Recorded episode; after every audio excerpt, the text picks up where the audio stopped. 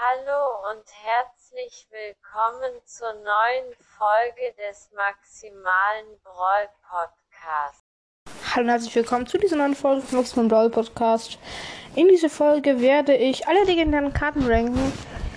Und ich habe mich jetzt umbenannt zum. Also, nee, ich heiße nicht Maximaler Brawl Podcast, sondern Maximaler Clash Podcast, weil ich überhaupt kein Brawl mehr spiele. Es wird mir, glaube ich, Spaß machen, aber ich habe gerade irgendwie mehr Lust Bock auf Clash Royale. Vielleicht fange ich wieder an, bin mir nicht sicher. Es kann schon sein, dass ich wieder anfange. Aber ja, weil in Österreich ist jetzt eh Lockdown ab Montag und ich bin gerade sowieso in Quarantäne. Das wisst ihr wahrscheinlich noch gar nicht, weil meine Eltern haben beide Corona, aber das werdet ihr alles im Wochenupdate am Sonntag erfahren. Und ja. Und ich habe jetzt übrigens auch mein geändert, das Silber erstellt. Ich kann nicht gut solche Sachen machen, aber ich hoffe, es ist trotzdem okay. So. Auf dem 18. Platz ist der Magieschütze. Ich finde den Magieschütze wirklich nicht gut, weil finde ich, er macht zu wenig Schaden. Und ich finde, wenn das, wenn das, wenn der dicker wäre, der Strich, den er schießt, dann wäre er ziemlich OP, aber ich finde ihn so nicht gut eigentlich. Dann auf dem 19. Platz ist einfach, ist, finde ich, der Inferno Dragon. Er kann zwar in niedrigeren Pokalen eigentlich ziemlich gut sein, aber gegen richtig gute Spieler ist Inferno Dragon nicht die stärkste Karte, weil eigentlich ziemlich viele Leute irgendwie Ewis oder Sepp haben. Auf dem 18. Platz ist der Holzfäller. Ich finde der Holzfäller, man kann ihn ziemlich gut spielen mit, Lambe, äh, mit Lavaloon. Äh, ich, sorry, mit Lamballoon kann er schon ziemlich OP sein, aber er ist auch ganz eine ziemlich gute Bodeneinheit. Aber ich finde ihn einfach nicht extrem stark. Ich finde irgendwie besser, wenn du einfach nur Wut setzt. Finde ich es einfach besser.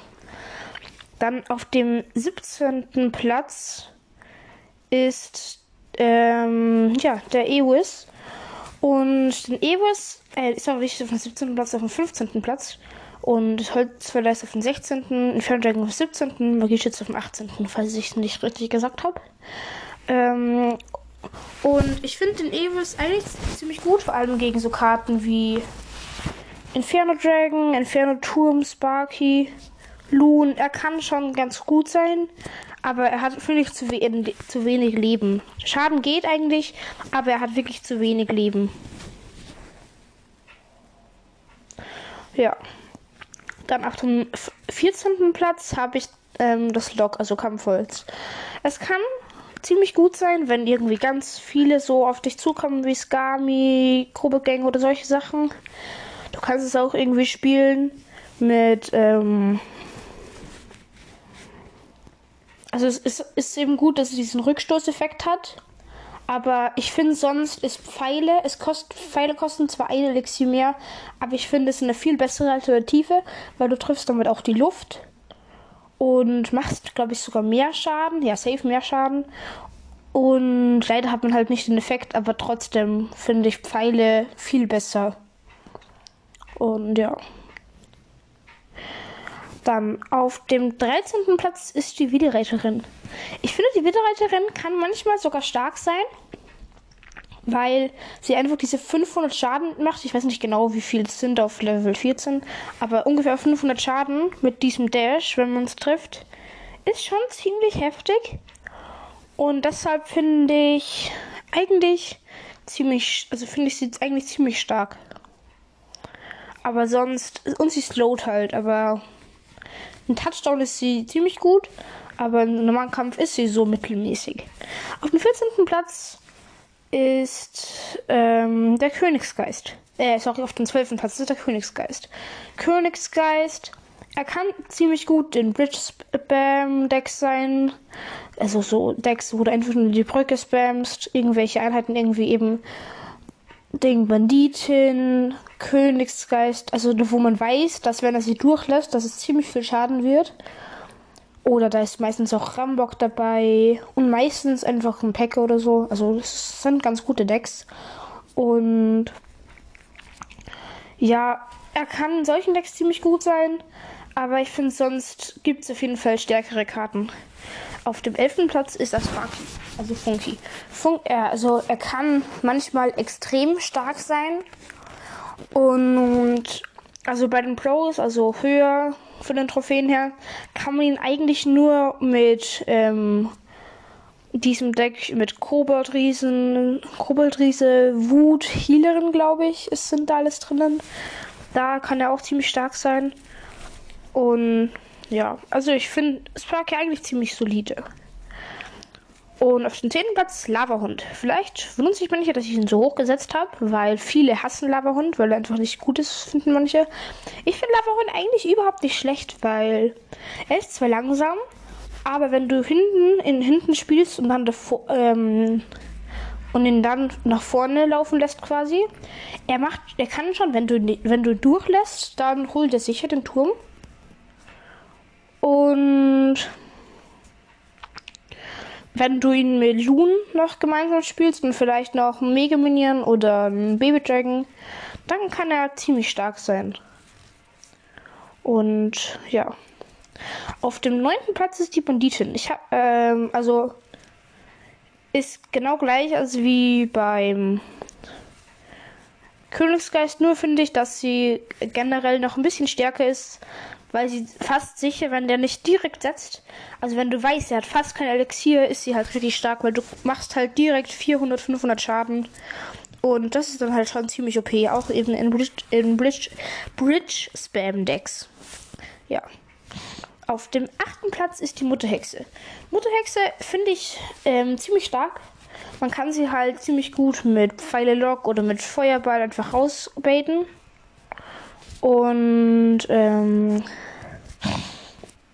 aber trotzdem kann sie extrem stark sein. Vor allem wenn sie gegen irgendwie Neskami oder so ist eigentlich ziemlich stark weil du einfach, du verteidigst mit vier Elixier, glaube ich, kostet die Mutterhexe, ähm, eine komplette Einheit, die drei Elixier kostet, und hast dann noch eine ähm, Einheit da und vielleicht noch ein paar Schweine.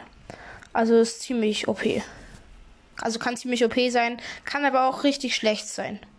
Aber ich habe sie jetzt mal so gesetzt, weil ich sie eigentlich ziemlich solide finde. Auf dem siebten Platz ist der Miner, der Tunnelgräber. Ich denke, dass ihn ziemlich viele ziemlich schlecht finden, vor allem auf niedrigeren Pokalen. Da ist er auch nicht so gut, aber du kannst halt immer den Turm, wenn du gut spielst, kannst du mit ähm, Miner auf jeden Fall gute also Matches gewinnen, weil du einfach immer diesen Chip damit bekommst und einfach ein bisschen Schaden macht. Aber das, ähm, und dann reicht halt einfach irgendwann ein Feuerball oder eine Rocket oder ein Poison oder keine Ahnung. Ihr wisst schon, was ich meine. Den kann man auch in so, glaube ich, in Bridge Spam Decks spielen, dass er ähm, den endgültigen Schaden macht. Ja. Dann auf dem sechsten Platz ist der Eismagier. Ich bin, wir sind schon gleich in den Top 5. Eismagier finde ich persönlich ähm, ziemlich stark, vor allem zum Ab zur Abwehr. Gegen Einheiten wie den Ballon oder gegen Einheiten wie den Mega-Ritter oder gegen alle Lufteinheiten finde ich vor allem ist er ziemlich stark.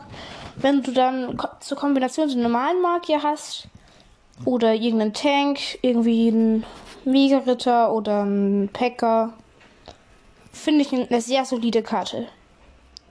Sehr stark. Jetzt zu der Top 5 ist auf dem fünften Platz der Friedhof.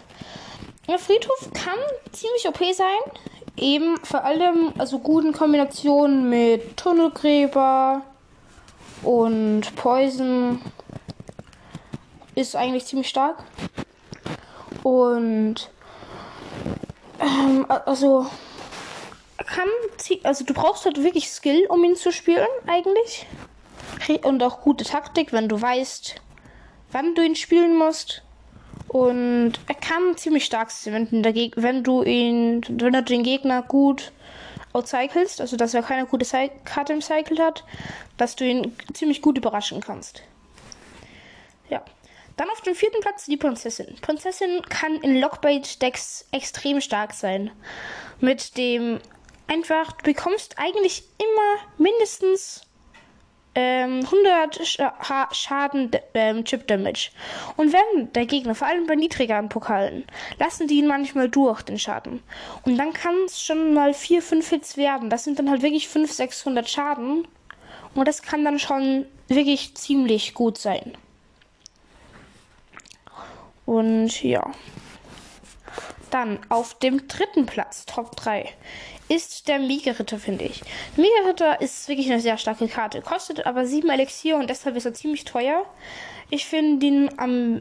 Also ich spiele selber, kann ich euch auch mal mein Deck zeigen, das mache ich mal in einer anderen Folge. Ähm, spiel, ich spiele auch Mega-Ritter in meinem Deck. Und da kann er halt ziemlich gut sein, vor allem in der doppelten Elixierphase. Aber so generell ist sehr, sehr starke Verteidigungskarte. Gegen eigentlich jede Bodeneinheit. Ähm, aus vielleicht gegen die E-Bubs. Kann er ziemlich schlecht sein manchmal. Aber ja. Dann auf dem zweiten Platz ist der Fischer. Den Fischer finde ich ähm, ziemlich stark, finde ich. Also er kann, ich finde halt einfach diese Attacke mit dem Pull extrem stark, weil du kannst einfach einen Hockrider an den Turm ziehen. Du kannst eigentlich fast alles an den Turm ziehen, wenn du ihn gut spielst. Kann der Fischer extrem stark sein, vor allem in Kombination mit Royal Giant oder mit anderen starken, also mit anderen Tanks. Also mit anderen Wing Condition Tanks, die auf den Turm reiten. Also entweder E-Giant oder Royal Giant oder der normale Giant. Kann er ziemlich stark sein. Dann auf dem ersten Platz, ihr wisst es vielleicht, wenn ihr gut aufgepasst habt, ähm, ist die Nachthexe. Die Nachthexe kann extrem, extrem, extrem stark sein. Wenn sie die Bats spawnt, vor allem mit dem Klon, ist sie ziemlich stark. Sie war früher noch besser mit die, ist das, wenn, wenn sie tot, wenn sie stirbt, dass sie auch Bats spawnt. Mit Golem Klon ist, finde ich, die Nachthexe eine extrem starke Karte. Und immer mit den Bats. Es wäre halt, sie wäre halt viel zu OP, wenn sie wie die Mutterhexe oder die normale Hexe auch in die Luft schießen würde. Das wäre dann halt over, komplett overpowered. Aber ich finde sie so auch extrem stark. Das war's mit der Folge. Ähm, es wird wahrscheinlich morgen entweder das, wo ich euch mein Deck zeige und ein bisschen meine Statistiken oder so, weiß ich noch nicht. Ähm, oder alle epischen Karten ranken. Das habe ich schon vorbereitet, das Ranking. Aber ich weiß noch nicht, ob ich es jetzt noch aufnehme. Oder ob morgen eher ähm, das andere kommt. Also das mit dem Account vorstellen. Ich glaube eher das mit Account vorstellen. Dann werden auch auf jeden Fall mal seltene und gewöhnliche Karten ranken. Und ich werde auch mal alle Karten ranken dann. Und es werden auch wahrscheinlich in nächster Zeit wieder mehr Lava-Folgen kommen, weil jetzt im Winter sind wir zu Hause und nehmen wir auf. Ich habe jetzt heute auch schon eine Folge mit Marvin aufgenommen, also mit.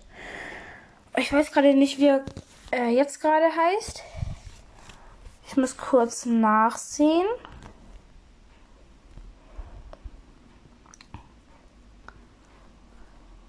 Er heißt ein, einfach ein Podcast. Also einfach ein Podcast. Und sein Name ist Napombest. Und ich habe mit ihm heute auch schon eine Folge aufgenommen. Und ja, die könnt ihr euch auch anhören. Ja, das war's für die Folge. Ich hoffe, sie hat euch gefallen. Schickt mir auch, wie ihr das findet, dass ich jetzt nur noch Clash Royale eigentlich fast nur noch mache. Und wie ihr das Logo findet. Und ja, das war's von der Folge und ciao.